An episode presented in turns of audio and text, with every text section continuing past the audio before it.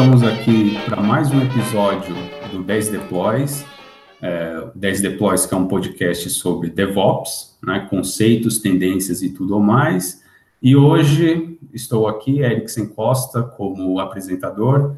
Infelizmente, tivemos um problema de agenda com, com o Fernando Wick, que geralmente apresenta o podcast. Mas vamos aí, vamos que o assunto é bom. Hoje nós conversaremos sobre Kanban, com, com bastante exemplos né, de, de, casos de uso.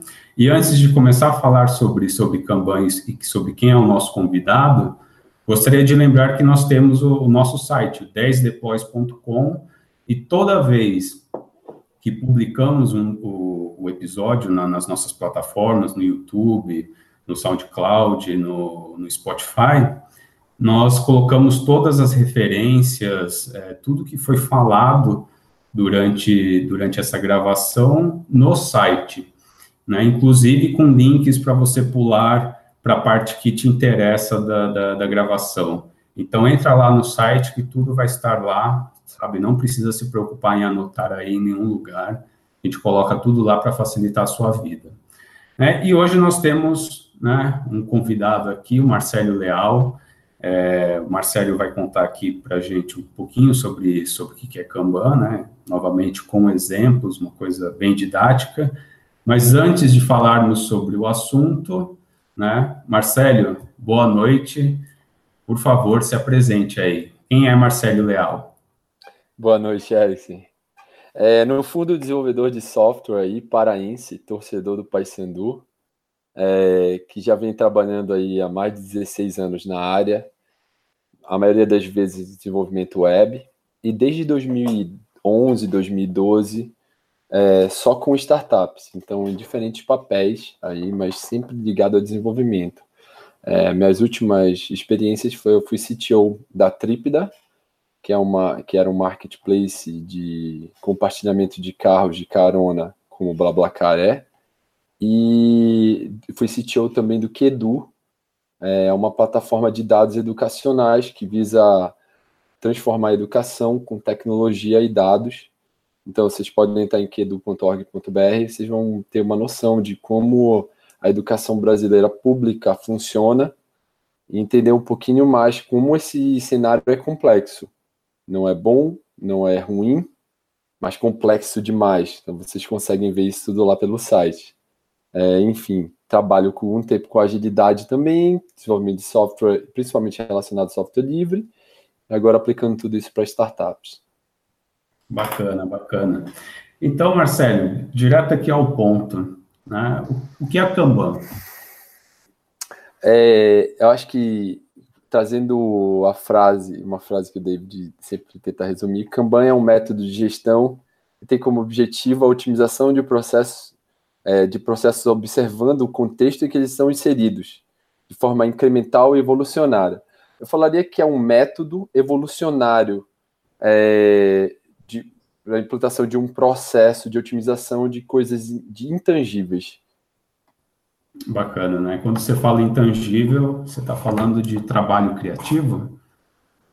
Exatamente. É, e qualquer tipo de trabalho, não necessariamente software, mas você pode, por exemplo, é, utilizar Kanban para, por exemplo, alguém que, que, que faz missa, é, bijuterias e artesanato com miçanga aí na praia, quer utilizar Kanban, pode fazer também. Começar a controlar o fluxo Sim. aí, vai ter uma previsibilidade, pode saber quanto tempo pode ficar em Maresias antes de vir para Florianópolis, etc.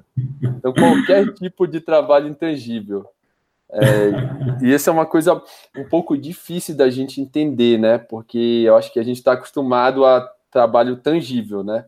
A gente consegue Exato. entender, é, por exemplo, pô, tem que fazer, tem que limpar a sala. A sala eu consigo ver a sala. Então eu consigo olhar para isso daí e falar, ah, beleza. Essa sala aqui, o tamanho é X, eu acho que eu consigo fazer rápido, né? Mas vamos falar de, de intangível, né? Então, por exemplo, o desenvolvimento de software é complicado. Primeiro, a nossa mente é muito complexa, a gente não consegue ver às vezes se a pessoa está com problema ou não, se o clima está influenciando ou não, se ela está com, enfim, com um problema financeiro, relacionamento e etc. se ela não gosta de alguém, tudo isso influencia na nossa criatividade, né?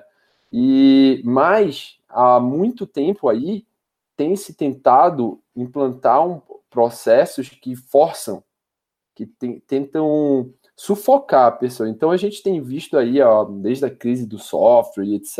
e tal, é, ambientes de software que onde o desenvolvedor lá é, cara, não dá para colocar mais uma tarefa, não tem como tu fazer rapidinho entre uma e outra. E aí a gente tem essa, embora seja uma atividade muito boa de se fazer, você tem uma série de casos de burnout, de pessoas é, com problemas aí, até ambientes é, é, bem problemáticos. Por quê? Porque é difícil entender, que é fácil entender que você pode olhar para uma pessoa e falar, tem que fazer mais rápido, carregar esse tijolo daqui para cá mais rápido. Consegue ver, consegue ver a distância, tu olha para o tijolo, vê o peso do tijolo e etc, vê como a pessoa está fazendo, e aí tu olha e fala, ah, tem como, tem como fazer isso. Mas como é que tu faz com uma pessoa pensar mais rápido? Um problema que ela razoavelmente não, não resolveu. É difícil. Então, controlar processos com coisas intangíveis é complexo. Eu acho que o Kanban veio também muito disso, de dar um alívio é, para um ambiente de desenvolvimento, entender como ele funciona e evoluir ele, é, considerando as restrições locais das pessoas, da, da cultura da empresa, do time, do, do processo que a empresa faz, enfim. Bacana.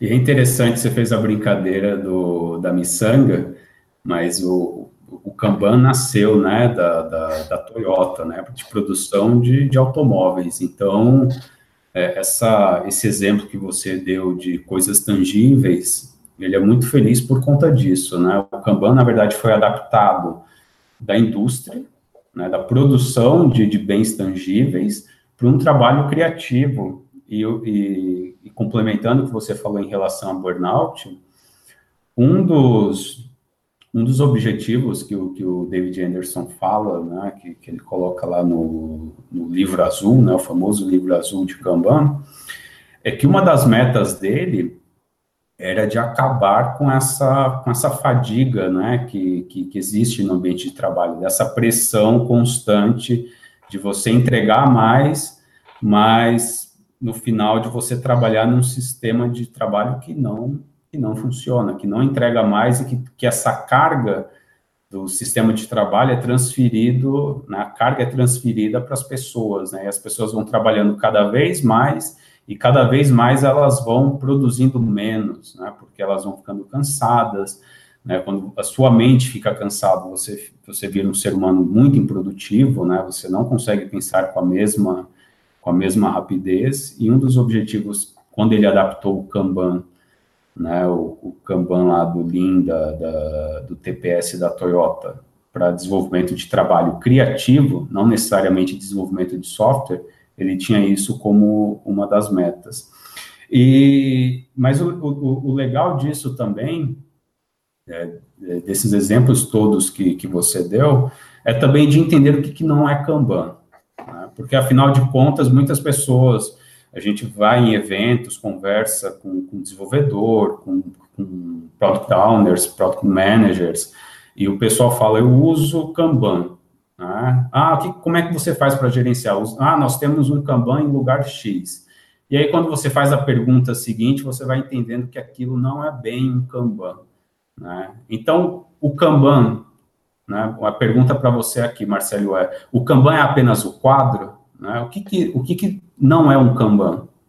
Pois é, essa é uma coisa que eu aprendi em 2012. Aí eu estava trabalhando, a gente trabalhava junto lá na Dafit, e que por sinal foi um dos melhores times que eu já trabalhei na minha vida.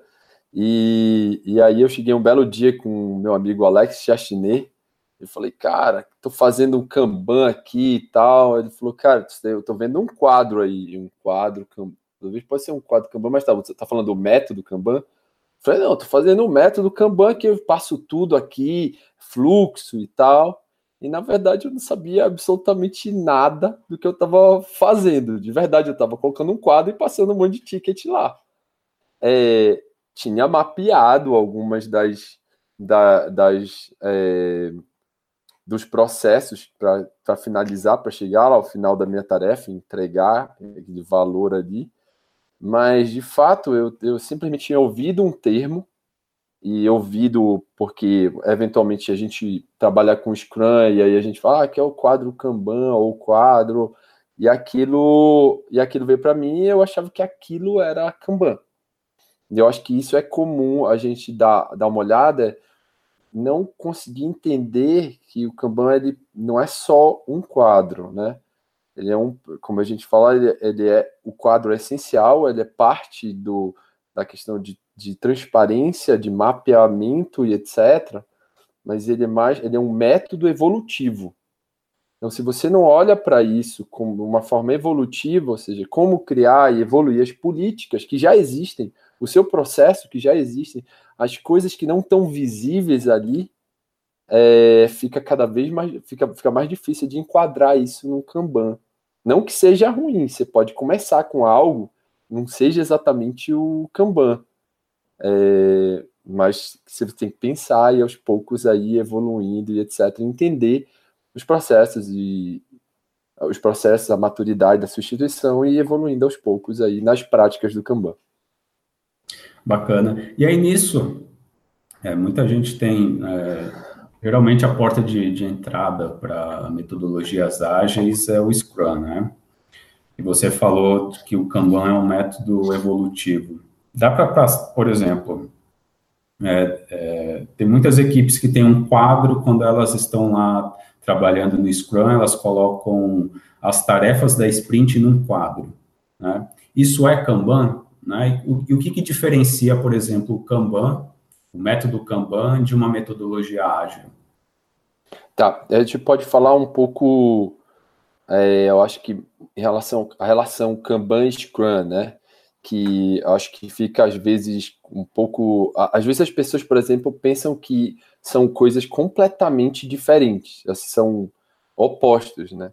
Na verdade, não. Então, por exemplo, você faz Scrum, você pode ir lá e, aos, e colocar um Kanban e começar a evoluir esse processo. É, isso é uma, uma, primeira coisa. O Scrum é um framework né, que te permite adaptabilidade, etc. Mas é um framework mais estruturado. Eu, inclusive, acredito, assim, já tive algumas experiências de, de implantação de processos ágeis, onde o Scrum foi sensacional em termos de de velocidade de trazer um, uma, um, um grupo de pessoas que não era um time para um time, transformar isso tudo num time, né?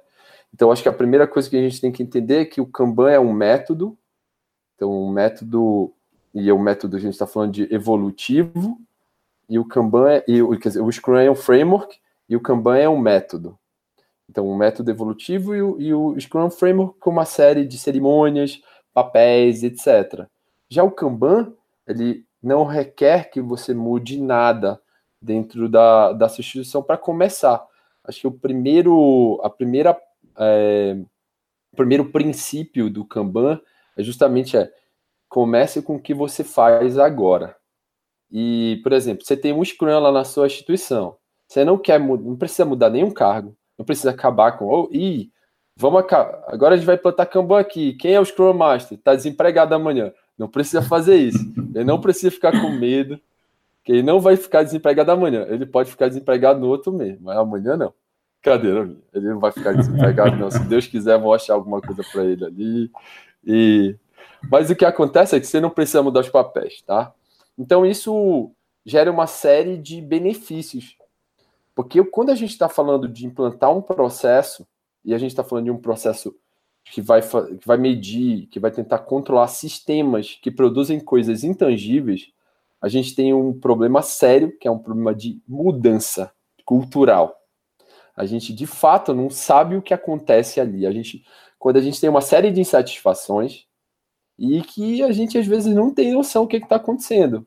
Essas insatisfações podem estar tá porque tem um desenvolvedor que está fazendo refactoring junto com a tarefa dele e não está falando para o pessoal, e isso atrapalha a sprint. Tem um, um PO que está forçando a barra lá no plane e colocando tarefas que não estão prontas. Tem um cara que fez uma especificação de requisitos em um modelo formal, um processo formal, e que essa especificação aí está péssima e que a gente não consegue entender, ou tenho critérios de aceite que não foram bem especificados e as coisas nunca terminam. Tem outras coisas, né? Eu acho que uma das coisas mais comuns que a gente vê em processos de software é pessoas fazendo 10 coisas, né? E aí, quando chega na sexta-feira da entrega, o cara começa a entregar tudo lá e naturalmente vai gerar um monte de problemas, vai ter uma série de bugs, bugs. E aí, então entregou, ele falou, não entreguei, mas volta. Ou então tem um time lá que fica corrigindo bug, que é pior ainda, né? Que é os, os relegados a corrigir bug, né? Isso é terrível, terrível, assim. Eu, eu, eu graças a Deus, nunca participei é. de uma equipe dessa. Mas é, o Erickson já deve ter visto alguma coisa aí, né? Já vi. Daí. Vimos, né? É. vimos junto, vimos junto, bacana.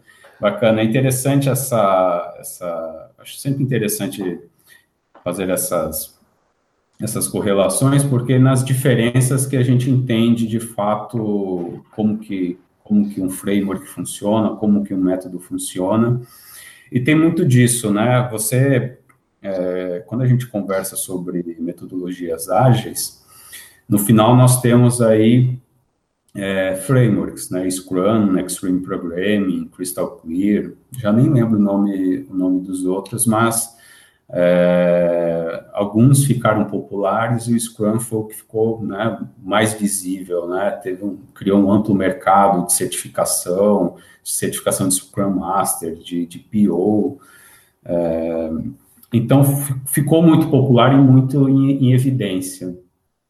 E tem uma, uma, característica que, como framework, ele é prescritivo, né? Então, como o Marcelo disse, nós temos ali possibilidade de adaptar o Scrum.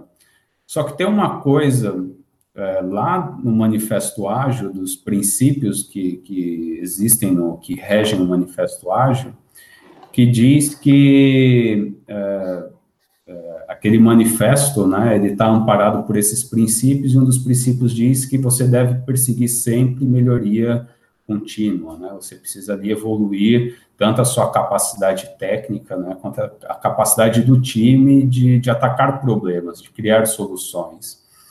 E, e nisso tudo, o, o que a gente vê de adoção de, de, né, de frameworks ágeis, das metodologias ágeis foi essa adoção mais na gestão do alto nível, né, na gestão do fluxo de trabalho, do que também a, a, a adoção das práticas técnicas que permitem com que um sistema, né, com que um software, com que aquele produto seja manutenível no, no longo prazo. Então, tem, tem uma coisa de que de fato que aconteceu no mercado, que além desse choque de, de mudança, né, de, de, gestão de mudança, de adoção de metodologia ágil, da, da, própria, da própria implantação da mudança ser uma coisa muito complicada, muito complexa, porque mexe nessas insatisfações, mexe na questão da segurança da pessoa, né, porque a pessoa fala, poxa, vai mudar tudo, como é que fica o meu emprego? Né, você gera aí diversas ansiedades.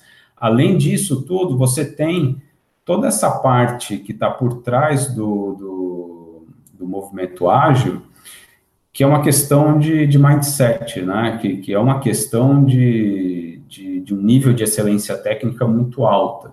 Então, sempre teve vinculado com, com, com, o movimento ágil uma questão de senioridade né, dos membros da equipe que faziam é, com que de fato com que faziam com que a adoção desses desses frameworks tivesse resultado sabe muito rápido instantâneo né então eu já vi também times adotando Scrum que desempenharam muito bem porque era uma equipe já que trabalhava bem junto, só não tinha ali uma forma de trabalhar bem estabelecida. Então, como estava todo mundo muito comprado naquela ideia, a adoção foi instantânea e funcionou muito bem. Mas a maior parte dos casos que, que, que eu presenciei, que eu escutei, que eu assisti, foram de, de equipes que, que no final ficaram num nível de estresse maior do que já tinham, porque essas mudanças também, esses ciclos de feedback que são adotados no, no Scrum, por exemplo, nas cerimônias, faz com que os problemas fiquem visíveis, né? E isso incomoda as pessoas. Nem todo mundo está preparado também para atacar os problemas. E no Kanban é diferente, né? Você não muda, você, na verdade, vai expondo um problema atrás do outro, talvez numa cadência que seja mais, é, uma coisa mais natural para as pessoas é, entenderem, né, qual que é o problema, entenderem qual a natureza do gargalo, para que elas tomem uma decisão, né, ao invés de seguir ali algum passo do framework sobre o que, que elas têm que fazer. E, e nisso, Marcelo, você fala, assim, a gente pegando, continuando sobre a questão da, da mudança, é, a gente tem esse princípio do, do Kanban que diz para a gente começar com o que você já tem agora. Né? Mas, é, mesmo com, com esse princípio, de fato existe alguma mudança. Né? Então, se você for fazer, por exemplo, o tracking físico da, das tarefas, criar um quadro físico, as tarefas ficarão em evidência, né? Você vai trazer transparência para o ambiente de trabalho. É, nisso tudo, existem, né, existem traços culturais ou algum tipo de cultura dentro de, de uma organização que ajuda ou atrapalha na implantação de Kanban? Não, eu, assim, a primeira coisa, só para finalizar lá aquela questão, é justamente tem muita gente principalmente de fora da área, com o advento principal de, de startup, que escuta um termo e acha que é uma bala de prata. E aí tem um artigo lá atrás aí que fala assim: é, não existe bala de prata. Então, essa é a primeira coisa, né? É, então, então, o Scrum, ele, ele é, eu acho muito legal e naturalmente em alguns casos, em, algum, em alguns lugares aí, algumas pessoas utilizam de uma forma razoavelmente errada, né? É, tá, acho que sim, só respondendo. Então, quando tu deixar o teu fluxo visual e tuas tarefas visuais, tu vai gerar um, tu, a primeira coisa é tu vai deixar transparente e você acha que sabe o que você está fazendo. Então, a primeira coisa que você vai perceber em geral, principalmente se você já faz isso há algum tempo, é que você, na verdade, não mapeia tudo que você está fazendo. E a segunda coisa é se tiver mais de uma equipe dentro de uma instituição, provavelmente eles vão perceber que cada equipe faz diferente as coisas. Então, foi muito interessante. A gente estava num evento agora, no, no, no evento de Kanban, a, aqui do Brasil, e, e teve um case interessantíssimo, Itaú, na área de auditoria, onde eles mapearam lá e a primeira coisa que eles viram é que cada área fazia um processo diferente na criação dos relatórios de auditoria e tinha processos muito diferentes uns dos outros, com muito mais passos do que os outros, né? A segunda Esse coisa que foi muito bom. Foi muito Esse legal, foi né? Bom, foi bem legal, bem legal. E, e até para reforçar o início da, da gravação, é, esse foi uma adoção de Kanban para gerenciar o fluxo de trabalho de auditores. Né? Então, trabalho também criativo. Podemos julgar a criatividade do tipo de trabalho né, que um auditor faz, né? mas de fato é um trabalho, por definição, é um trabalho criativo, porque é o, a única, o insumo que você tem é intelectual. E, e, e, foi bem interessante as descobertas, né, processos diferentes em cada time de auditoria diferente. Foi bem bacana. É, e, e aí eu acho que a segunda coisa que a gente começa a perceber é o quanto a gente começa a fazer as coisas, mas não termina. Então é fácil, por exemplo, principalmente assim, se você nos dois casos extremos, é, se tu gosta muito do, do, teu trabalho ou se tu não gosta desse trabalho, ele é muito trabalhoso ou bem grande, você começa a fazer, aí você deixa lá e fala assim, eu acho que eu vou começar outro aqui. E aí tu começa a fazer coisa em paralelo. Aí tu vai esperando o deadline chegar e tu vai acabando, mas tu fica com coisas em paralelo. Existe um custo de mudança de contexto.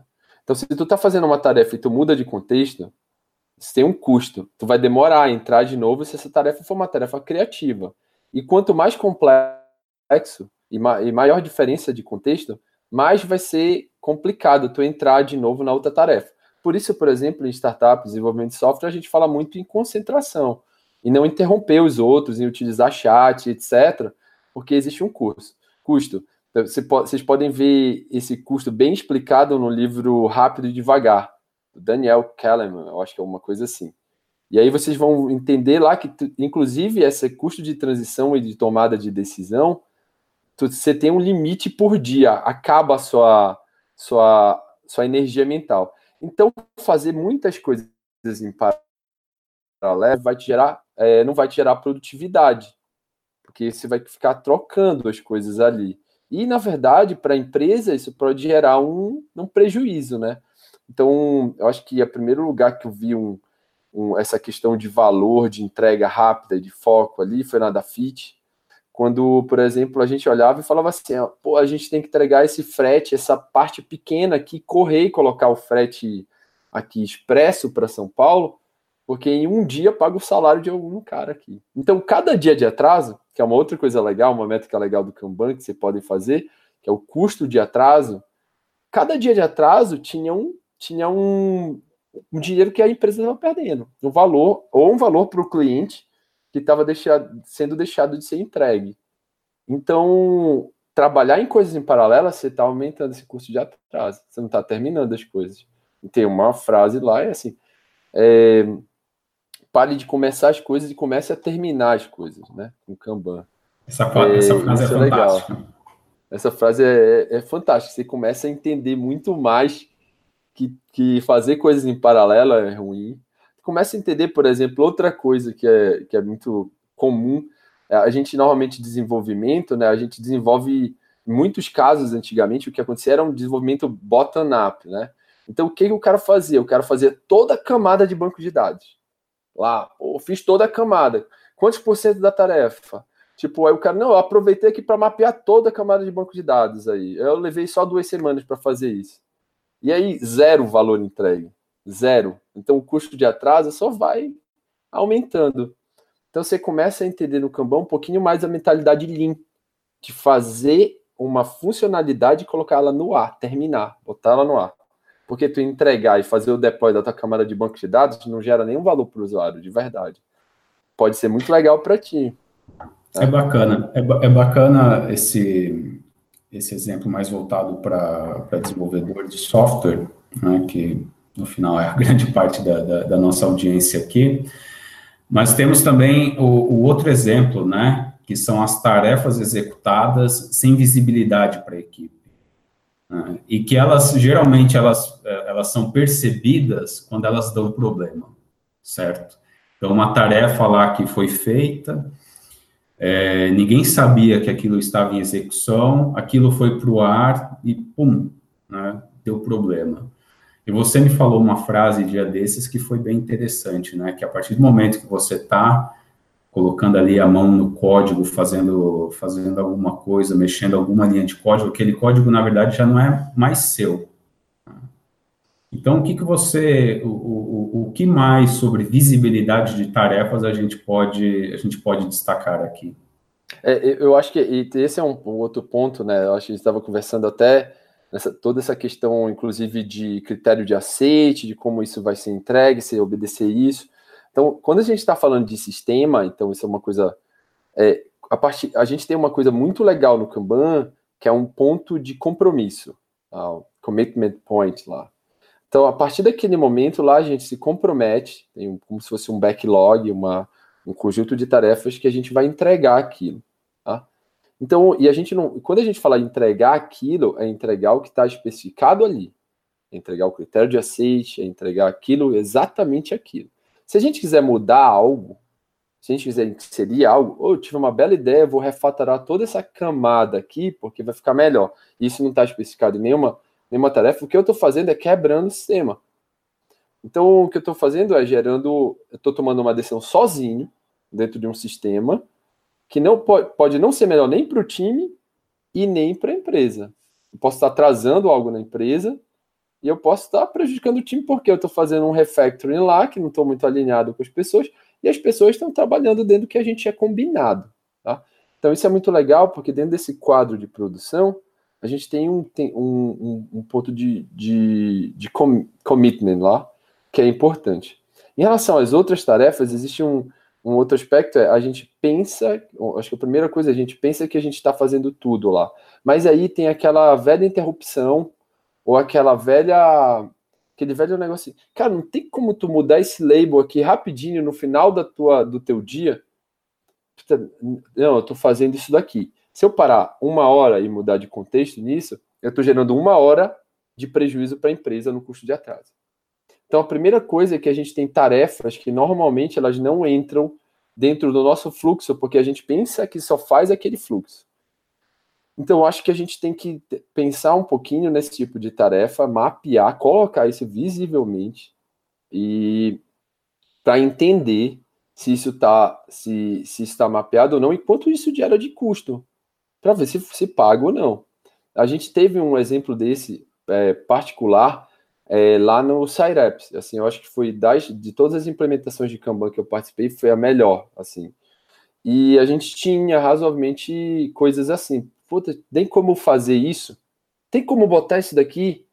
Então tem um sistema. Gente, nesse sistema tem 10 coisas que a gente faz nesse sistema. Então, se tu quiser colocar mais essa mudança de label, tu tem que colocar dentro desse sistema.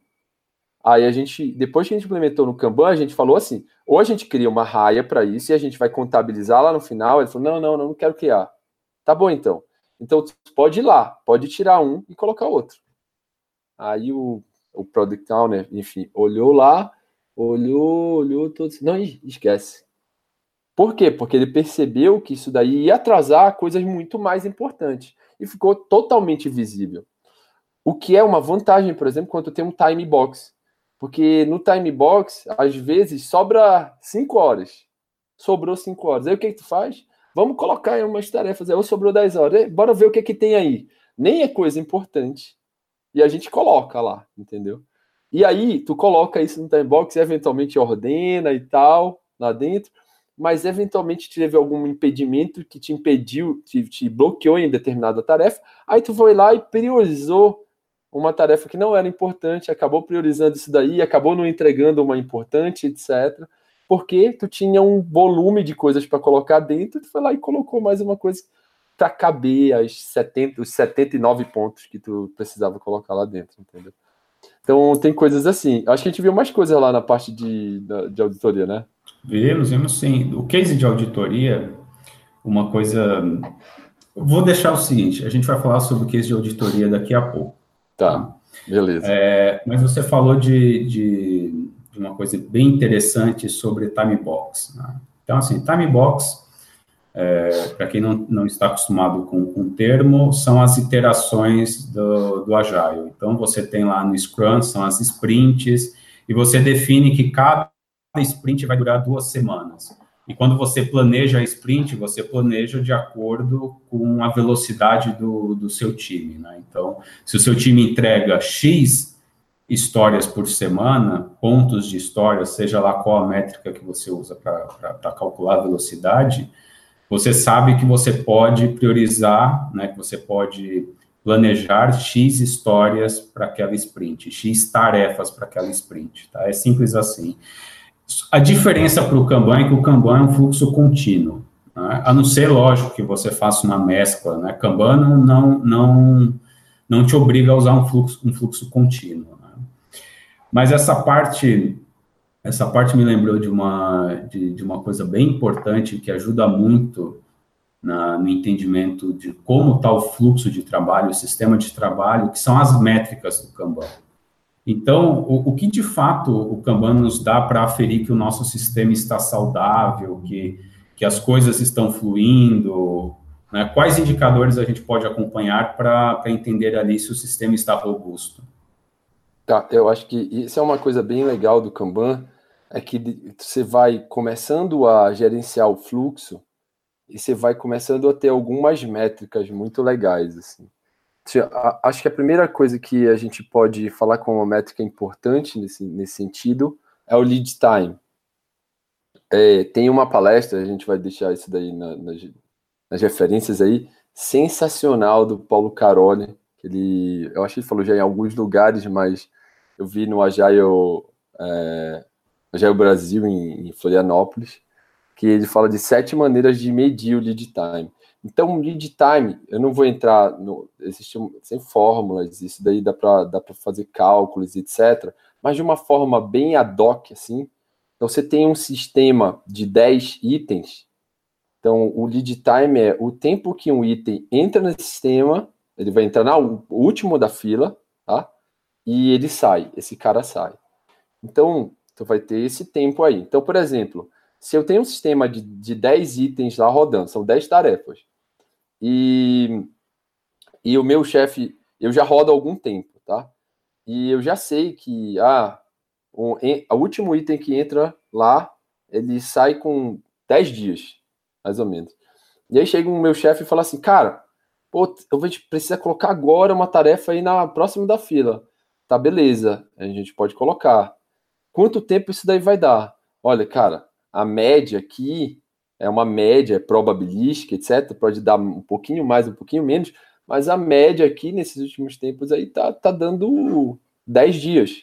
Então você tem um, uma métrica legal. Você pode falar até com um determinado, depois de um tempo, você pode até falar com um determinado grau de confiança, se seu sistema está rodando razoável, não precisa nem estar tá super otimizado, etc. Você tem que só entender quantos itens dentro do sistema, quantas pessoas vão fazer, e a gente tem outras coisinhas aí dentro. Então, como a gente falou, é, a gente tem, vai ter o work in progress, o, o, as coisas que estão sendo feitas, né? E a gente pode limitar isso. Então, normalmente a gente limita isso para conseguir dar mais vazão nas tarefas. Tá? Então, a gente diminui o, o lead time para terminar mais tarefas. Como a gente falou, se você fizer quatro coisas em paralelo, vai ser mais difícil entregar essas coisas já, porque você vai ficar fazendo em paralelo, você vai demorar mais. Se você fizer só uma coisa, você vai entregar essa coisa mais rápido. Então, tem uma vazão. Tá? A gente tem outras métricas aí, como cycle time, que é o tempo que você passa fazendo essa tarefa até terminar, que é normalmente o tempo que a gente considera como sendo a produção. Né? Ah, não, isso daqui é, é a minha produção e etc. Tá? Você tem outras métricas como você pode medir, coisas como o custo de atraso de determinadas coisas, você pode medir o, o custo em espera ah, então, vou dar um exemplo. Você tem uma. Um exemplo muito legal é assim, um negócio absurdo que aconteceu, e até estava conversando com o Alex sobre isso, é que eu acho que nunca mais vai. Muito difícil acontecer. Lá na Trípida, a gente tinha quatro times de Kanban. Na verdade, depois de um tempo, você separou, ficou cinco times de Kanban, entregando para uma pessoa de QA. E essa pessoa de QA testava todas as coisas disso daí, além de fazer testes de integração de app, etc. Então, o que a gente fazia era, quando o desenvolvedor estava acabando, antes dele ir para o teste de QA, ou se na verdade antes disso ele passava por um pull request, depois ia para esse teste no staging que QA testava, ele testava no staging, depois o QA testava, ele agendava já com o QA, olha, vou, vou usar esse determinado pedaço e tu vai testar aqui no, no, no, no, no staging. E normalmente esse negócio pode demorar lá. Então tem o tempo de espera também. A gente pode criar um buffer aí, uma fila disso daí, onde o QA, quando ficar livre, ele vai puxando dessa fila as tarefas. Então a gente também pode criar esse tipo de, de métrica. Eu acho que tem, tem várias métricas. Isso é muito legal que você pode fazer com, com, com o Kanban, inclusive gráficos também, né?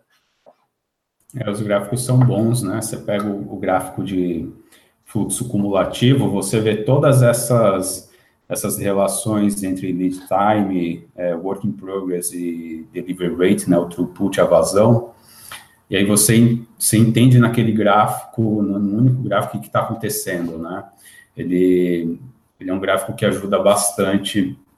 É, e é interessante, assim, notar que tudo isso, tudo isso vem de, de controles de processos de manufatura. Então, todas essas métricas vêm da indústria automobilística, elas foram adaptadas para desenvolvimento de software e elas funcionam muito bem.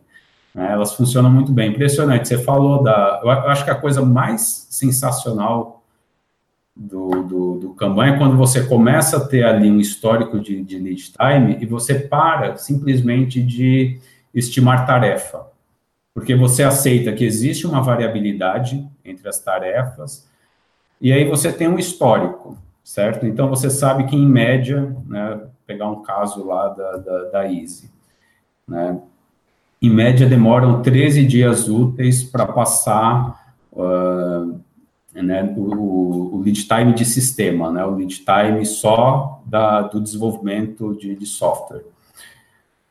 Né, 13 dias úteis em 75% das vezes. Então, se alguém chega e, e, pergunta, né, ah, quanto tempo isso vai demorar? Já dá para pegar e falar, bom, é, isso aqui, na verdade, são, não é apenas uma tarefa, são três tarefas. Né? É, isso vai demorar 13 vezes 3. Então, me volte daqui a, a 39 dias úteis. Tá?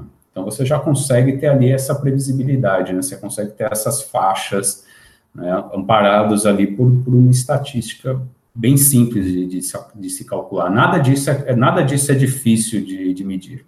É muito, é bem simples mesmo. É, exatamente. E tem uma outra coisa. Tu começa a ter número. Número tu consegue olhar e falar, vamos, como é que a gente consegue melhorar isso? Será que colocar mais uma pessoa aqui para nesse time a gente consegue melhorar ou não? Então a gente passa a ser racional em cima desse tipo de coisa. A gente também, por exemplo, consegue olhar e falar assim, pô, esse ticket está demorando muito na fila do QA. Na verdade, os desenvolvedores estão chegando aqui. Ou então, por exemplo, eles, esse ticket ele fica muito tempo no, no, na correção dos pull requests. Então, o que está acontecendo? Será que os desenvolvedores estão desenvolvendo com as técnicas de desenvolvimento corretas, estão fazendo os testes corretos, etc. Será que as histórias estão, estão do tamanho ideal para que eles consigam entregar e outras coisas? Então, você consegue olhar momentos onde você pode otimizar. E uma outra coisa, beleza, o que a gente quer é que as coisas terminem. Então, por exemplo, na tarefa do. na, na palestra do Caroli, ele mostra um dos exemplos lá de medir que, que quando você faz gestão visual, você pode colocar coisas lá no seu quadro de forma com que as pessoas consigam que não só a pessoa que está fazendo veja o que ela está demorando, mas as outras pessoas todo dia vão olhar para o quadro e vão olhar, opa, o que está acontecendo aqui? Uma das coisas é você colocar ponto, né? Você coloca um pontinho cada virada de dia, por exemplo. E aí, quando o, ticket ficar cheio de pontos, isso incomoda. Alguém vai olhar e falar assim: o que está acontecendo nesse ticket aqui, cara? Porque ele vai estar tá lá. Até quem não, não é do, do, do meio, que vai olhar e vai falar assim: por que esse ticket tem um monte de ponto? Então, naturalmente, isso é uma forma social de gerar uma, uma pressão ou um questionamento numa retrospectiva. É, uma outra forma, e eu estou falando de um ambiente físico, mas, por exemplo, o Trello, ele envelhece o ticket. Então, tu olha um ticket ficando velho lá quando, quando você tem isso daí. Você tem um outro aspecto também que, se, que a gente pode levar em consideração, é lá eles colaram uma casca de banana no ticket. Então, vocês sabem que uma casca de banana é, uma casca de fica banana. podre super rápido. Então, meu amigo, o cara tinha que terminar rápido o ticket, porque senão ia empestar, ia ficar muito ruim o cheiro desse escritório, certo? Então é bem legal isso. A gente vai deixar essa, essa, essa o link dessa palestra, vocês verem lá como é que o pessoal agilizava. Essa, essa palestra é muito boa. Eu não sei se é a mesma, eu assisti uma palestra dele em 2013, ele fazia a medição do lead time pelo consumo de garrafas de uísque no bar. É esse aí, essa, então, essa mesma aí. Primeiro ele ensina o, ah, então, conceito. Essa, essa daí. É, para quem, quem gosta, né, para quem aprecia um uísque, vai adorar essa palestra também. é super rápida, tem gravada na internet, é um material, é um material excelente. O Carol é, é alto nível, né? Mas, e, então, Legal, né? A gente contou aqui alguns exemplos, mas já faz um tempo que a gente tem trabalhado em empresas de internet, em startups, e, e aí pode ter alguém aqui que esteja ouvindo a gente ou assistindo e pergunte, mas espera aí, né? tudo isso é legal, mas eles trabalham com, com software web ou com aplicações mobile, mas eu estou aqui num ambiente, sabe, numa empresa grande, super burocrático. Kanban é para mim? Né? Eu consigo realmente obter esses benefícios? É, é, eu acho que, como a gente falou, assim, Kanban é uma abordagem bem flexível e evolucionária. É, você consegue mapear qualquer processo dentro do Kanban, a falar que, que isso é uma bala de prata, a gente está cometendo erros, erros aí que já historicamente já estão provados aí que não existe bala de prata, certo? Então pode ser que, que não seja para uma determinado tipo de empresa, pode ser. Eu vou dar um exemplo de coisas que eu enfrentei como problemas em implantar o Kanban. Eu cheguei numa empresa, num e-commerce, e era uma equipe de back-office. E aí tinham algumas, algumas características que eu não tinha entendido. Então eu mapeei o processo, vamos lá, vamos fazer. Só que tinha uma característica específica. Um, existia uma, uma relação de, de comando-controle. É, e o que acontece é que o time reagia. Então o time não fazia as coisas, ele reagia, tá? E ele, ele não só reagia, só era não só, não só ele fazia isso dessa forma, mas ele não levava muito em consideração priorização por valor. Na verdade, era o seguinte: a, a priorização, quando eu cheguei lá, era o seguinte: quanto mais gente copiada no e-mail, maior a prioridade. Era assim, cara, surreal. Eu falei, caraca. E aí, beleza, a gente implantou um ticket system e falou: não, não, e quem mandar e-mail a gente não vai, não vai atender. E aí, rodando lá, só que percebi que não era um time. Então, tipo, era cada um por si. Um cara queria fazer um negócio que ia gerar mais visibilidade para ele, o outro queria fazer tal, etc. E a gente está falando de sistema. Então, time, sistema e etc. Quando vira um negócio, cada um por si e tal, não sei o quê. Eu estou falando de um ambiente de, de startup, mas era um ambiente de uma empresa um pouco maior. Né?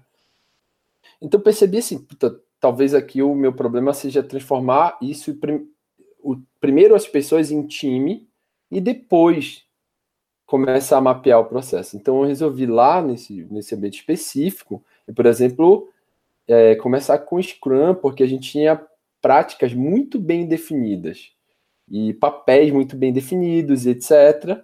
Então, para a gente lá nesse momento fez um pouco mais sentido, tá? Por quê? Porque não que não fosse funcionar o Kanban, só era que a gente precisava de uma resposta um pouco mais rápida. E era um time razoavelmente pequeno, falando de eu, mas três pessoas atendendo nisso daí. Então, eu só acho assim, não existe bala de prata, mas o Kanban é muito flexível. Se você não tem pressa, ainda aí sim é, é flexível. Porque, por exemplo, quando a gente está falando, por exemplo, de um banco, igual a gente, eu trabalhei no Basa lá em Belém, tranquilamente você pode utilizar em, substituindo processos ali formais. A gente utilizava processo unificado com um nível de maturidade lá no, a gente fazia uma série de artefatos do MPSBR, etc. Tranquilamente você pode implantar e evoluindo e você vai evoluindo uma forma que para o nível de velocidade de, um, de uma instituição dessa é, é surreal. Então você vai ver impacto no nível surreal. Tá? É, então funciona. Eu acho que se, como ele é adaptável, ele não requer, ele não é prescritivo e ele é evolutivo, eu acho que isso daí funciona. É, então, não, não, precisa ficar apavorado, uhum. etc.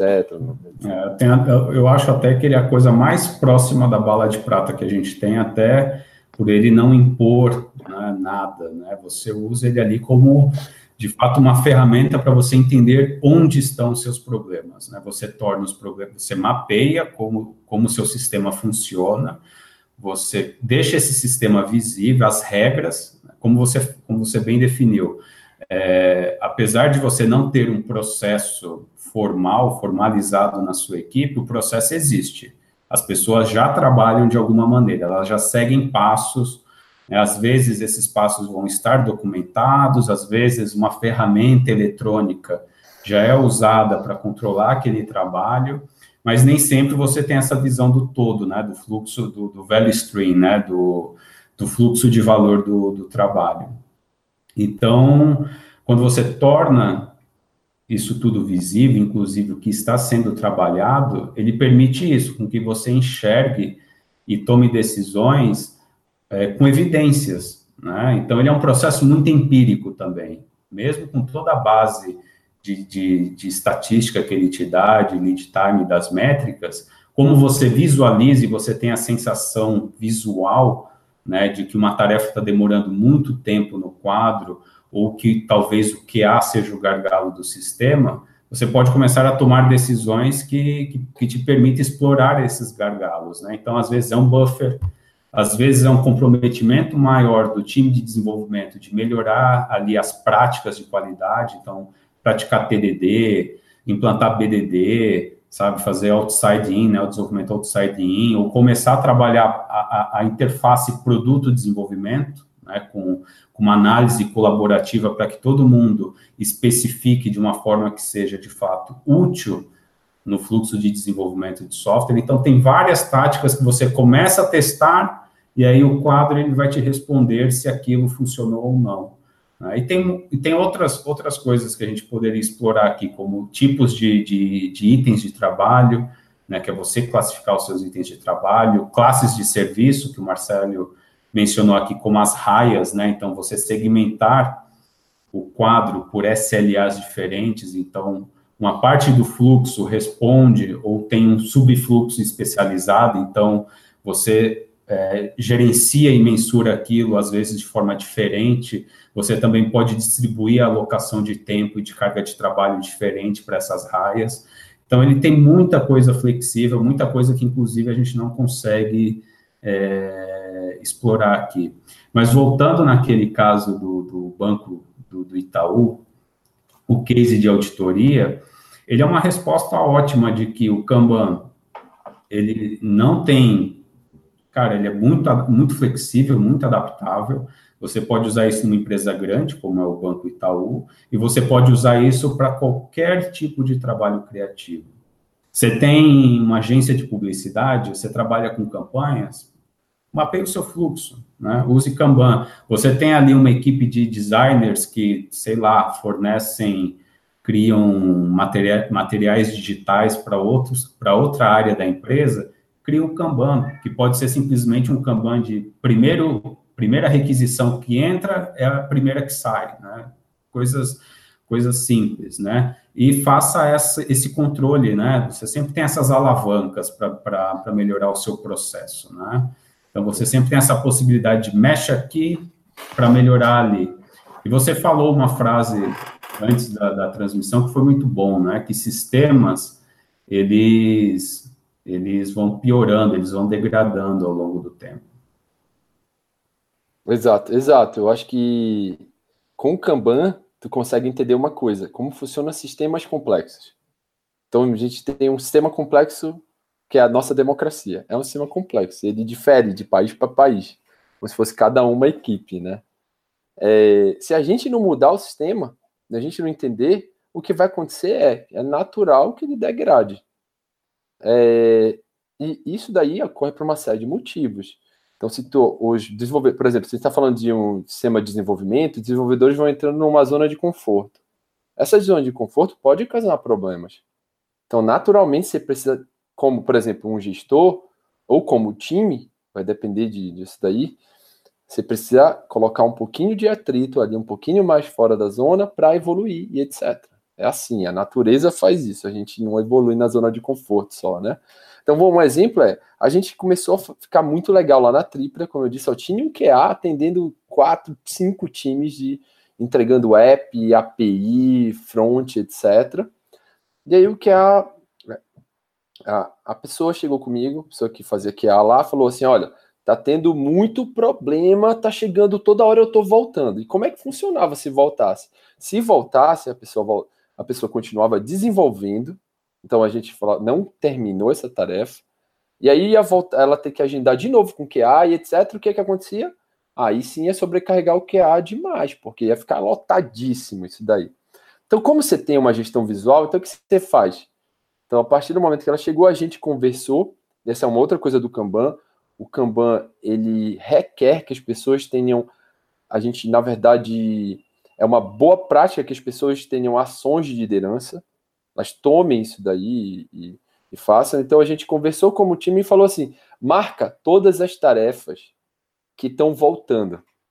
Por quê? Porque vamos, a gente vai trabalhar. Isso é matemática. Se for por descaso, ou seja, o cara não apertou no botão nem, nem clicou, a gente não está seguindo o processo.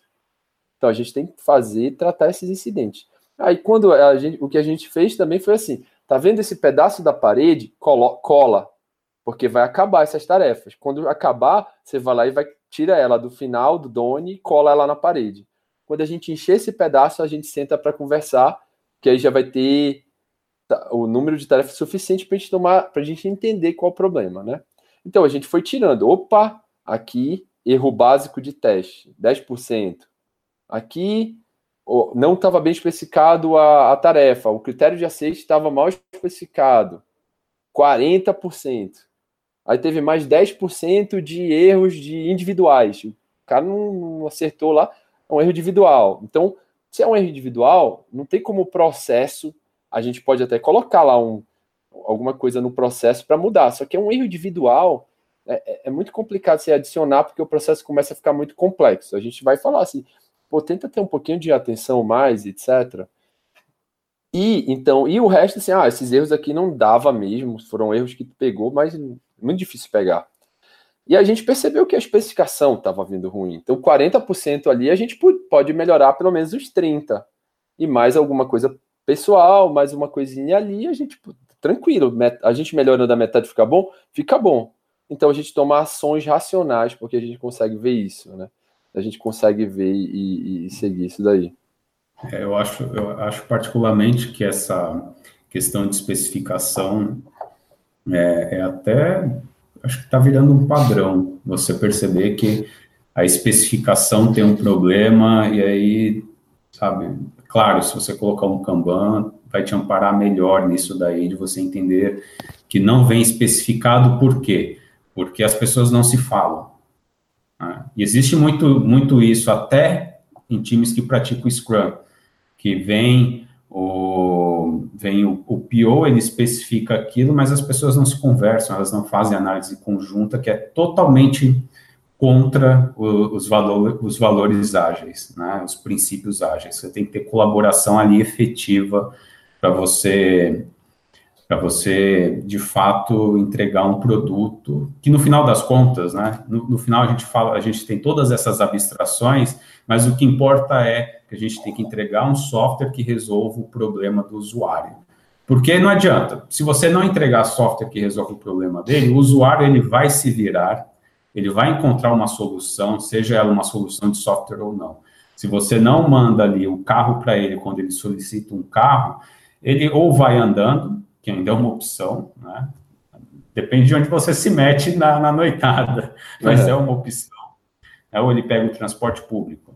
Se você cria uma ferramenta de e-mail marketing que ela não tem uma taxa de entrega de sucesso, o cara vai tentar outra porque às vezes 2%, dois pontos percentuais é uma diferença enorme para ele. Então, no final, a gente está falando disso, né, de entregar produtos que, que funcionem. E para isso, quanto melhor o sistema, né, quanto melhor o processo trabalha, funciona, não só em prol do, desses usuários, dessas pessoas externas à organização, mas também para o bem-estar das pessoas dentro desse sistema de trabalho, melhor, porque todo mundo começa a trabalhar ali numa taxa saudável, né, de carga de trabalho, e de fato, né, fazendo um trabalho intelectual, né, não aquele trabalho de, de chão de fábrica, né, aquela coisa, aquela coisa mecanizada. É, temos perguntas aqui, temos duas perguntas é, da Helene Romanzini, então vamos lá, vamos uma por vez, as perguntas são boas. A Helene né, que eu vou, vou, fingir que não a conheço, mas eu trabalho com ela na. É.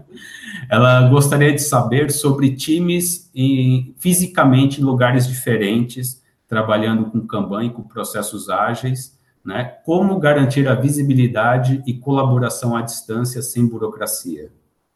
Tá. É, eu acho que assim, essa realmente é um, uma pergunta bem pertinente e é complexa, não é e, e tem uma série de opiniões diferentes, distintas aí.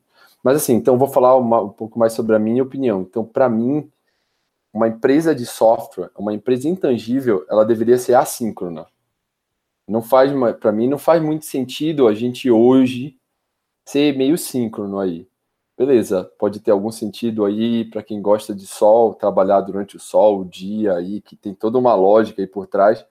particularmente, eu adoro trabalhar à noite. Então, então já me saio desse contexto. Mas eu acho que tem uma outra coisa. Eu acho que melhora a vida das pessoas elas poderem ter uma flexibilidade em olhar e falar assim, ah, opa, eu vou resolver meus problemas de manhã, eu tiro um problema da minha cabeça e eu chego à tarde na empresa e eu vou render muito mais. Porque se eu for trabalhar de manhã e for tentar resolver o problema meio-dia e não conseguir resolver, eu não vou render. Então, ser assíncrono habilita, você fosse é, ser remoto, por exemplo. Porque quando a gente está falando de remoto também, é, eventualmente o cara está em outro fuso horário, etc. Tem algumas empresas que falam assim, todo mundo tem que estar no mesmo horário, etc. Mas, enfim, você pode trabalhar se é o cara tá lá no Ceará, é outro horário, o cara levanta e faz, trabalha qualquer hora que quiser, etc. Quando você faz isso, então, e esse é um negócio, a gente sempre tinha, tanto, por exemplo, na, na Trípida quanto no Kedu, o quadro físico e o quadro é, online, a gente usava gira? É, eu usava gira, mas só por um, por um motivo específico, porque a Rocket já tinha assinado, então esse era o primeiro. É, e o segundo foi porque tem um negócio muito legal no Gira que é, é fácil gerir de é, roadmap, roadmap backlog. Tá? Tem umas coisinhas legais lá. Mas de verdade pode usar outras coisas aí, eu não tenho muito. E aí o que, que acontece? Eu acho que quando você vai para online, embora tenha alguns sistemas que façam algumas coisinhas legais, igual eu falei do Trello que envelhece o, o, o ticket, etc., você perde alguma coisa, tá? É, mas aí tem vários outros times que fazem várias coisas para melhor. Perde alguma parte de, de visual. Por exemplo, tem um, um costume const, constante aí de desenvolvedores que vão lá e só vê as tarefas dele. Tudo que está atribuído para ele, ele vê. Ele não quer nem saber do resto. Só que não funciona. Isso é um sistema. Tu precisa ajudar o outro, precisa cobrar, tu precisa ter atos de liderança, como a gente falou. Então, se tu só vê as tuas tarefas, tu já está quebrando o sistema do Kanban. Então, não está tendo. A gente tem que encorajar atos de liderança no Kanban. Só que o que a gente fazia no, em ambos os casos é sincronizar o quadro físico com, com o, o online. Então, então a gente sincronizava, às vezes mandava foto, e em ambos os casos a gente tinha uma pessoa que ficava remota. Na Trípida tinha um desenvolvedor que ficava em Curitiba, que ele era um cara surreal, que ele fazia a gente sincronizar e mandar a foto para ele. Ele falava, não está sincronizado. Então era muito legal. E tinha um cara aí, na, no Quedu que trabalha com a gente de Fortaleza, mas na verdade de qualquer lugar. Ele está em Santa Catarina agora, estava no Oktoberfest, às vezes trabalhando. E então é legal a gente ter esse, essas duas coisas, porque a gente continua com a visão com os tickets de papel, onde a gente tem risca, onde a gente marca, onde a gente faz uma série de coisas que eu acho legal, tá? E lá no e lá no e a gente e a gente habilita também o Gira para conseguir ver e eventualmente depois a gente importa os a gente exporta os dados do Gira e gera os gráficos. Então, então é complicado, mas dá para fazer. O que, eu, o que eu só acho é o seguinte: um, um perigo de, de. Acho que dois perigos é você pegar, por exemplo, começar a fazer o quadro online e abandonar o físico e às vezes não evoluir uma série de métricas, ou então criar um papel que eu não acho muito legal, que é o dono do quadro, o cara que fica vendo o quadro. Ele vai ver lá o que está acontecendo e tal. Não, eu acho que o quadro é, é, é, é um sistema, então as pessoas que fazem parte do quadro fazem parte do sistema. Igual a gente faz parte do nosso sistema democrático, a gente é um cidadão que tem deveres é, e. Como é o nome do outro negócio lá? A gente direitos. tem dever e direitos, exato. Então a gente tem, mas a gente tem dever, pô, a gente tem que votar, a gente tem que ser civilizado, a gente tem as regras culturais, tem uma série de coisas. Da mesma forma, quando tá dentro do Kanban, tu tem dever. Então, tu tem que olhar, ajudar o outro, tu tem que olhar se um ticket está está muito tempo parado, o que, que pode acontecer, tu tem que tomar alta de liderança, tem que tomar decisão, isso daqui está com problema, eu vou bloquear, eu vou fazer aquilo, eu vou conversar com tal cara. E não ter a visibilidade inteira, não ter a, a marcação visual, etc., atrapalha um pouco. Mas dá para fazer isso pouco a pouco. Dá para implementar outras coisas. Tem lugares que aceitam plugins e tu pode fazer isso online também. É, você tem formas de integrar com o Slack, se você usa é, Slack ou qualquer chat, e mandasse alguma coisa. Ah, se isso daqui demorar mais de tanto tempo, quando mudar a raia, manda para lá. etc. Então, tem forma de gerar transparência. Eu acho que tem, e eu acho que é inevitável. A gente tem que usar o sistema online, porque senão gente trabalha todo no mesmo lugar, mesma hora, etc. Né? E, o, e o online, o online ainda tem uma característica que os dois se complementam, né? Eu acho bem complicado você só usar. Claro, se o time for todo distribuído, você só vai usar o online. Se não, sabe, eu estou falando do time todo, nenhuma pessoa trabalhar, sabe, todas as pessoas em lugares diferentes, sem ninguém compartilhar o mesmo espaço físico. Eu acho que um, um quadro físico, nesse caso, não, não tem muito sentido. Né? Com certeza. Mas o, o, a parte mais interessante do quadro físico é que ele também vira um ponto de encontro. As pessoas vão lá. É, é o comportamento, é um dos comportamentos que a gente teoriza que, que aconteça das pessoas irem para o quadro, apontarem para ele, discutirem onde estão os problemas, criar blocker, sabe? Olhar lá o backlog e falar, poxa, essa tarefa já nem faz mais sentido, porque existe uma política aqui que deprecia tarefas depois de 30 dias que, que nenhuma ação é tomada. Aí você vai lá, tira aquelas tarefas que, que não fazem mais sentido, né? E tudo isso é um comportamento também é, é um comportamento é, orgânico, né, que as pessoas vão criando porque existe ali uma visibilidade. O, ainda sobre ainda sobre online ou físico, tem uma coisa que o físico não te dá, que é a possibilidade de você documentar né, as tarefas, né, de você colocar os critérios de aceitação. É, é, assim, não que não seja possível, mas geralmente espaço físico é bem mais limitado para que você tenha ali os documentos, né, colocando os critérios de aceitação ou qualquer outro comentário que seja relevante. Então, nisso, o sistema online ajuda bastante. Então, você usa o online, eu, eu geralmente falo, usa, usar o online para documentar, e às vezes até para colocar um comentário pertinente sobre uma, uma mudança de decisão, uma, sabe? Porque às vezes você especifica, mas só no desenvolvimento você descobre que a coisa não era bem assim. Né? E aí o físico você usa de fato para fazer todo o acompanhamento, mantendo os dois sempre em sincronia. A outra pergunta. Só, só complementando, eu acho que, que isso é perfeito. E aí no online tu pode usar tags e outras coisas que depois tu pode fazer análise numérica de problemas e outras coisas assim, que é interessantíssimo isso daí. E, e no físico tem uma coisa que naturalmente no online tem, é como, tu, como cada coisa intangível vira tangível, então tu cria uma limitação física, que é muito legal também. Então tu tem um tamanho X de quadro, que se tu botar mais ticket do que aquilo, não dá. Então, tipo, tu não pode fazer, né? Mas enfim. Sim, muito bom.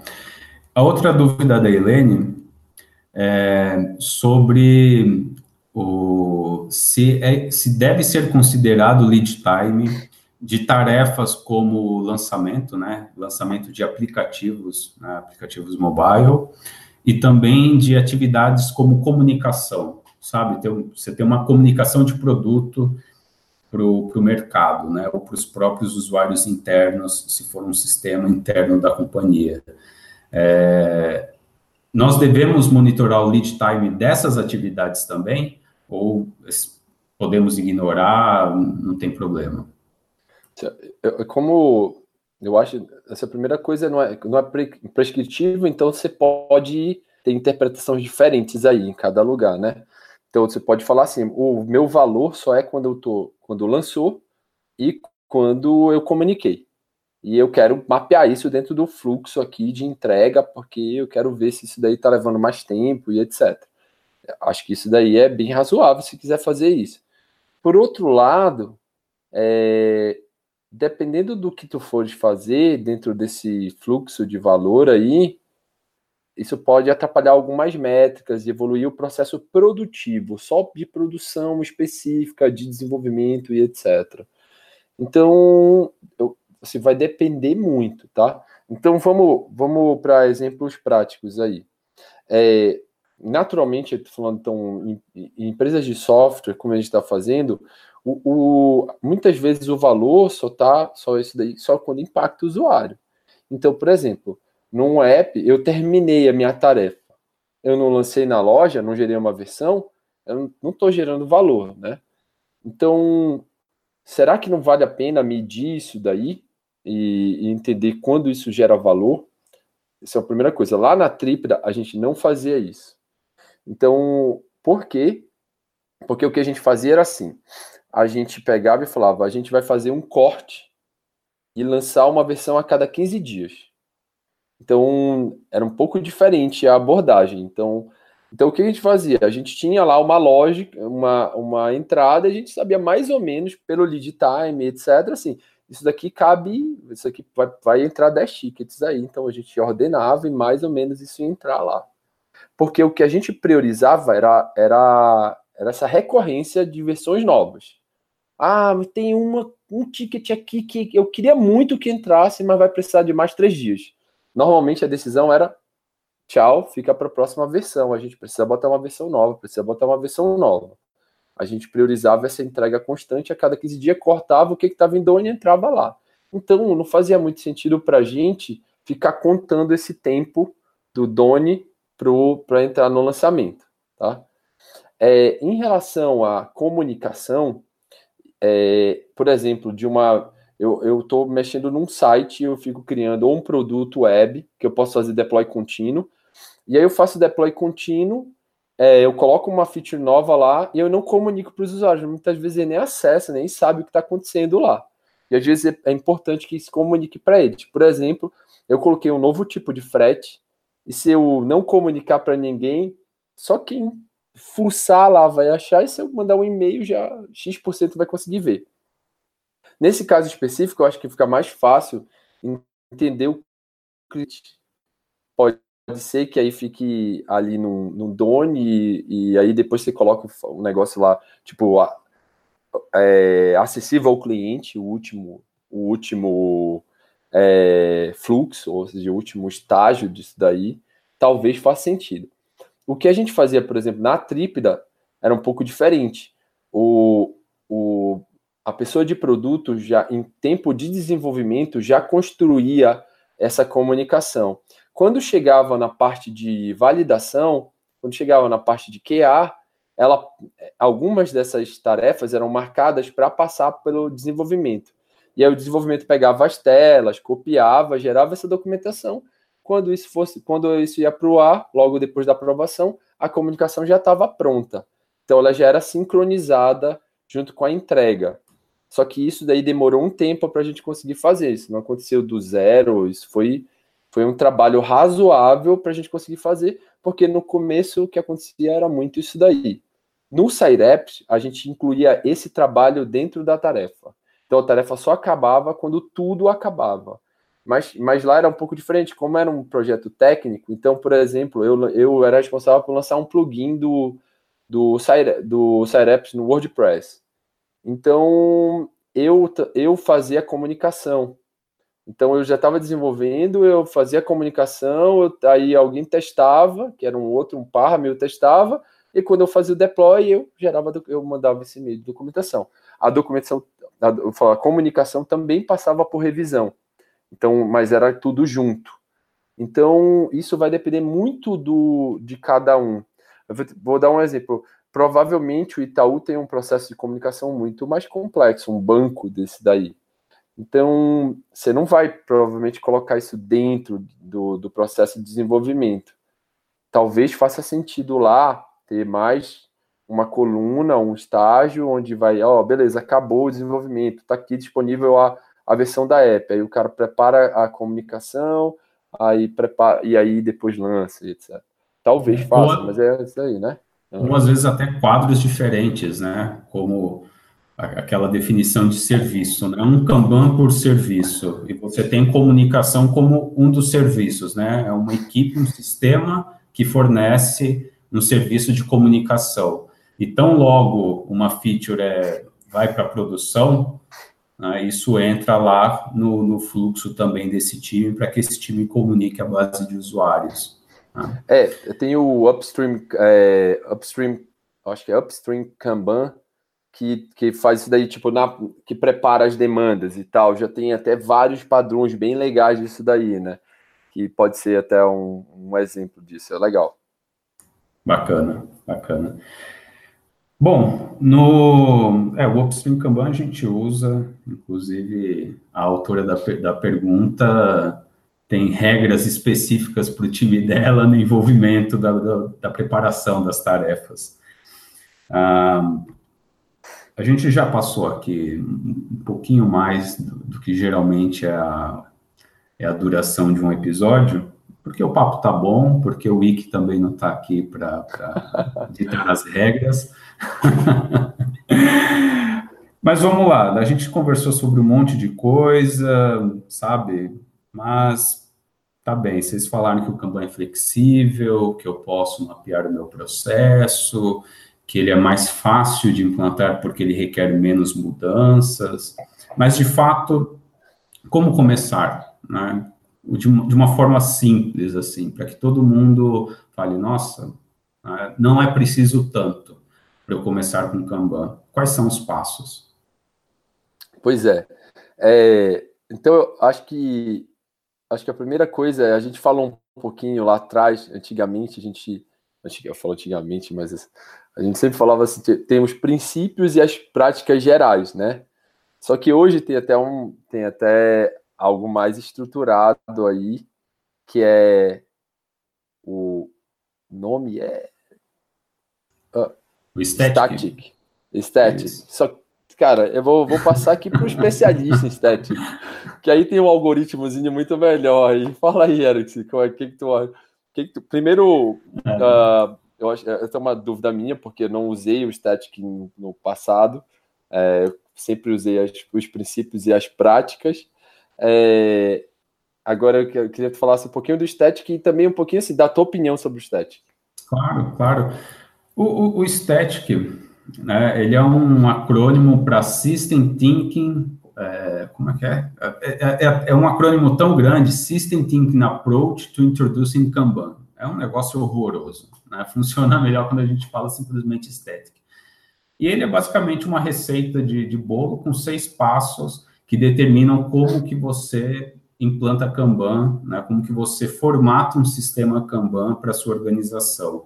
Então, o primeiro é entenda as fontes de, de, de, né, de insatisfações. Né? Então, nesse entendimento, você vai entender ali onde está doendo mais. Depois, você analisa a demanda e capacidade né, de trabalho. Para, então, modelar o fluxo de trabalho, definir essas classes de serviço, para que você é, para que você agrupe né, e trate diferente, de forma diferente é, tarefas, né, fluxos de trabalho que são naturalmente, que têm naturalmente requisitos diferentes, e então você modela o, o, o seu sistema, né, você cria o seu quadro, ou você configura a sua ferramenta digital e você sai usando. Né, então você tem essa, é, você tem essa, essa terminologia que ela pode até parecer complicada no, primeiro momento, mas é tão simples quanto junte ali do seu time uma pessoa de cada função. Né? Então, você tem lá QA, você tem UX, você tem gerente de produto, dono de produto. Né? Se você for alguém, na, se, se a sua organização adotar Scrum, pega lá o Scrum Master, porque ele vai ter uma boa visibilidade sobre como as coisas funcionam, né? Traga o desenvolvedor e peça para o pessoal fazer uma, uma atividade chamada Value Stream Mapping. Né? Então, essa atividade ela vai fazer um mapeamento de todo o fluxo de trabalho. Porque o que a gente já falou aqui em algumas vezes durante o episódio é que não importa se você não tem um, um processo já definido e explícito e documentado na, na, no seu sistema de trabalho. Se você não tem, isso não significa que você não tem, não significa ausência, simplesmente significa que ele não está visível. E quando essas pessoas forem fazer esse mapeamento do fluxo de trabalho, o que elas vão descobrir é que, primeiro, né, é, vão existir muitas variantes do processo, porque as pessoas naturalmente não discutem o fluxo de trabalho em si, então vão ter ali processos diferentes, ou as pessoas não vão ter um acordo sobre o que, que vem antes do que. Então, às vezes, não, mas a gente faz isso primeiro. Não, mas a gente sempre faz isso depois. Tá? Então, tudo bem, as pessoas vão conversar, em algum momento elas vão ter um entendimento, vão concordar com alguma coisa, mesmo que isso não seja satisfatório para todo mundo, mas elas têm que sair com um fluxo mapeado. E quando esse fluxo sair mapeado, o interessante dessa, dessa atividade também é você tomar nota de quanto tempo cada passo do fluxo demora para ser executado e também quanto tempo de espera existe entre uma atividade e outra, para que você tenha ali é, o, o, o, lead time hipotético, né? para que você tenha o lead time, o cycle time e, o, e, e também é, o wait time dentro do seu sistema, para que você tenha alguma referência para depois você contrastar no futuro e ver o quanto que você melhorou daquele número que você levantou inicialmente. Tá? Quando você faz esse levantamento, né, você de fato entende como as pessoas trabalham e fica mais fácil você adotar Kanban se você fizer o máximo possível para transpor esse mapa no seu fluxo de no seu fluxo Kanban que você vai adotar no dia a dia. Tá? Então, esses são os passos, esses são passos simples, né? E aí, quando você cria o seu sistema Kanban, o que você tem que documentar também é, são as regras, né? As políticas que regem aquele sistema e deixar tudo isso de forma muito acessível, para que as pessoas consigam consultar quais são é, os critérios, né? no final de contas, são critérios de aceitação, são regras né, que as pessoas precisam tomar em cada parte do processo. Então, você tem lá um caso muito clássico, que todo mundo, a maior parte das pessoas conhece, é, é o, a definição de pronto, né, o definition of done, né, que geralmente é muito adotado para definir o, os critérios de uma tarefa concluída. Né? Então, ela foi concluída quando? Ela foi concluída quando os testes passam, né, elas foram, ela, uma tarefa é concluída quando nenhum critério de aceitação é, falta, né, todos os critérios foram implementados. Então é isso. Né, as políticas dentro de um sistema Kanban são essas regrinhas em cada parte do, do processo. E o estético ele está documentado em vários livros. Você entra no, no site da Lean Kanban University, tem livro, né, tem, tem e-books lá que você baixa que explica o que, que é o estético, o que, que você tem que fazer em cada, em cada etapa, mas no final é tão simples quanto mapear esse modelo, definir a sua primeira versão do Kanban. Tá? Isso é muito importante. Kanban é evolutivo, ele não vai parar no primeiro Kanban, você vai evoluir isso daí e colocar para rodar e observar o que, que acontece. Tá? E, é assim, é uma abordagem evolutiva e tem essa mentalidade do Lean, que é de melhoria contínua. Então, você, você quer melhorar, você quer chegar num, num, numa excelência técnica, ou, em alguma coisa que você julgue relevante para sua organização. Então, você começa num ponto e vai evoluindo, né, amparado, com, com muita evidência, de uma forma bem empírica, para a sua visão que você tem para a sua organização. E o estético também é, é interessante notar que ele começou, o primeiro livro é, sobre Kanban para desenvolvimento de software, para trabalho criativo, ele usava um outro nome para isso, que era a receita do sucesso. Né? Então, era é mais ou menos é mais ou menos os, os mesmos passos, tá? Só que o estético ele tornou isso, digamos, mais né? O, o Kanban adotou uma, uma forma mais prescritiva de como adotar Kanban. Isso é bem isso é bem didático, né? É, existe também valor em você entregar uma receita de bolo para as pessoas. Não, exatamente. E, só assim, óbvio que são seis passos ali, é um algoritmo, mas não é algo, realmente não é algo burocrático. Você pode fazer isso. Ah, vamos parar dois dias. Faz isso em dois dias. É óbvio que isso vai depender muito aí de quantos workflows, qual a complexidade, é, o tanto de coisas que, que ali não estão satisfazendo o time, etc. Óbvio que isso vai depender mas em processos simples, você faz muito rápido isso em times, você faz bem rápido, né? E tu falou uma coisa que são as políticas, eu acho que a gente está falando de um processo evolutivo, e tem uma das coisas é que a gente tem que manter as políticas do processo explícitas. Ou seja, todo mundo tem que saber o que acontece. Todo mundo tem que saber o que é definição de pronto. Todo mundo tem que saber o que, que tem que fazer. Por exemplo, quando um cycle time, ou o tempo que você está numa tarefa, ultrapassa determinado tempo. Se vocês quiserem criar uma política dessa, criem. Eu dou um exemplo. A gente na Tripda tinha uma política chamada Stop Loss. Que é, em uma startup é um pouquinho diferente do que uma empresa de, por exemplo, desenvolvimento de software. É uma fábrica de software. A gente nem sempre vale a pena ficar numa tarefa eternamente. Então, beleza, que o produto priorizou ela. Só que ela era muito arriscada, a gente percebeu que a gente lá atrás achava que ela ia estar dentro de um, de um lead time ali, de um cycle time médio, e ela está há 40 dias dentro dessa fila, digamos. Eu estou falando, dando um exemplo absurdo, mas eu já vi exemplos mais absurdos que esse na indústria de software, então não, não vou falar que é impossível. É, e a partir desse momento, talvez não valha mais a pena. Assim, já passou muito tempo, já foi gasto muito dinheiro. você pode fazer uma, um paralelo com ações ou com poker, que é assim, você já perdeu, para e, e fica com o resto. Tá? Porque, e aí a gente criou uma política de stop loss, que chegava em determinado patamar lá, o, o responsável pela tarefa ele era obrigado primeiro a, a escrever por que essa tarefa tá nesse, nesse ficou tanto tempo assim. Então ele escrevia. Depois disso, é, se ele não se passasse mais tempo, ele perdia o direito sobre a tarefa.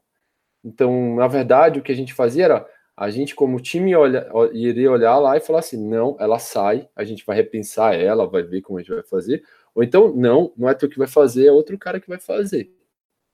E, enfim, a tomada de decisão em cima dessa tarefa é do time e o responsável perde o direito de tomar a decisão em cima disso. A política é uma política complexa que demora a ser implantada, mas a gente criou várias políticas e todas essas políticas documentadas, todas no wiki, explícitas, toda vez que mudava, tem que mandar e-mail para todo mundo, explicar para todo mundo o que, que mudou na política. Muito interessante. Essa política é, é basicamente para evitar aquela falácia do custo irrecuperável, né? Que é aquela, já que eu estou há tanto tempo trabalhando nisso, poxa, eu acho que eu demoro mais um dia, dois dias, aí passa um dia, passa dois dias. Quando você para e olha, você fala, poxa, a pessoa ficou mais 20 dias e não saiu do lugar. Ah. Exatamente. E tem uma coisa muito engraçada com isso daí, que é assim, se tu joga poker e tu começa a jogar poker no começo de brincadeira, tu vai fazer isso. Então tu vai chegar e tu vai chegar na última mão para quem joga poker, na última carta virada, aí vira a última carta e tu tá com outro oponente, tá com as duas cartas, e o oponente tá com as duas e tu já perdeu a metade das tuas fichas. E o teu orgulho tá ferido, por quê? Porque tu olha para tuas cartas e fala: "Eu perdi, eu não tenho nada". Então no máximo eu vou empatar com ele, mas a probabilidade é muito mais alta de eu ter perdido, que eu já perdi. E aí, se tu não vencer o teu orgulho, o que acontece é, no começo é, tu vai e perde. Tu faz uma coisa idiota, tu vai lá, aposta tudo, alguma coisa e perde tudo. Só que quando tá num sistema, é melhor. Por quê? Porque não vai ser tua a decisão. O cara fala isso daí. Não, é só mais três dias aqui. Aí passa três dias. Não, eu, porque eu errei aqui é mais três dias. E passa mais três dias e fica nisso. Como é decisão de um sistema, o time vai olhar e vai falar: não, não, agora peraí, mostra esse negócio aí. Não, é isso, isso, isso, isso. Não, não. Para, vai para outra tarefa, isso daqui fica com outro cara, ou então a gente vai parar e vai rever essa tarefa. E aí a gente toma a decisão como sistema, porque se fosse uma pessoa, esquece. O cara vai tomar a decisão, provavelmente, em muitos casos, a, profissão, a decisão mais errada. Bacana, bacana. Cara, quantas mãos você já perdeu aí? Fiquei preocupado depois dessa analogia com o poker. cara, eu perdi muitas no começo. E naturalmente, eu acho que uma outra coisa que o poker te ensina é que tu não é racional todo o tempo, né? E aí eu li o, eu li o livro Rápido e Devagar é, e vi as outras coisas, tipo do Dan Ariely aí, é, no Netflix tem Honest ou Dishonest. E, e aí tu percebe que tu é irracional e um monte de decisão que tu toma no dia a dia, né? Mas quando eu entrei no poker lá, no, brincando no poker, eu perdi trocentas milhões. E eu ainda achava, não, eu tô certo. Mas na verdade é tudo idiota, né? Muito bom, muito bom. Então, para encerrar aqui o nosso. Né, para seguir esse, essa frase famosa no Kanban, né, de começar a terminar, né? Vamos aqui para os finalmente. E os nossos finalmente sempre é uma, sabe, sempre fazemos recomendações de leitura, de filmes. O que você recomenda aí para a gente, Marcelo? Tá. Então, a gente tá, então hoje foi legal, a gente falou de sistemas, a gente falou de Kanban, E uma das coisas que a gente tem que entender é a diferença de um indivíduo para um sistema. Então a gente tem que desenhar sistemas que sejam que resolvam problemas de individuais. Né? Por exemplo, a gente deu um exemplo agora, uma tomada de decisão errada, como essa, porque está ferindo o orgulho, é um problema individual. Tem outro que é a aversão à perda, quando, que é um bem documentado pelo lá no Rápido Devagar, né? Então eu recomendo um, um, documentário do Netflix, que eu já até falei aqui, chamado Honesty, do Dan Ariely. É, tem, é escrito Honest, mas ele bota entre parênteses Dishonest. É, e lá ele explica rapidamente, ele faz uma série de experimentos sociais mostrando que, que você está sujeito ao sistema para se corromper ou não. Então, a corrupção não é algo só pessoal, ou seja, eu nasci, eu sou corrupto, ou você é corrupto. Dependendo do sistema, você é mais corrupto ou menos corrupto. E é muito legal ver isso, porque você tu vai olhar e tu vai ver assim, é isso, é o ser humano. Você vai ter que desenhar isso, criar políticas no Kanban para evitar coisas assim. E eu acho que é um bom, uma boa entrada nessa área de economia comportamental, que vale muito a pena ver, são vários autores legais, etc. Bacana, boa recomendação. Bom, eu vou também num documentário chamado Quincy, sobre a carreira do Quincy Jones, que foi o produtor, né, entre as pessoas que ele produziu, Michael Jackson, nos primeiros dois álbuns do, do Michael Jackson, e eu não sabia, né, não sabia nem 2% da história do Quincy Jones, compôs trilha sonora para filme, é, pianista talentosíssimo, trompetista fenomenal, ele viveu ali os anos 50, a evolução do jazz, ele que criou, no final de contas, a indústria do rap, é, descobriu a Oprah Winfrey, produziu o filme com Steven Spielberg, o cara, o cara é, é desse ser, né, um ser humano desses que você olha e fala, poxa, né? É, é, complicado. Como uma pessoa consegue produzir tanta coisa, né? E é um documentário excelente, muito musical também, bem bacana. Então é isso. Muito obrigado a todo mundo que, que nos ouviu, que nos assistiu. É, obrigado também, Marcelo. Ficamos, paramos por aqui e até a próxima. Obrigado, Eric. Sim. Até a próxima aí.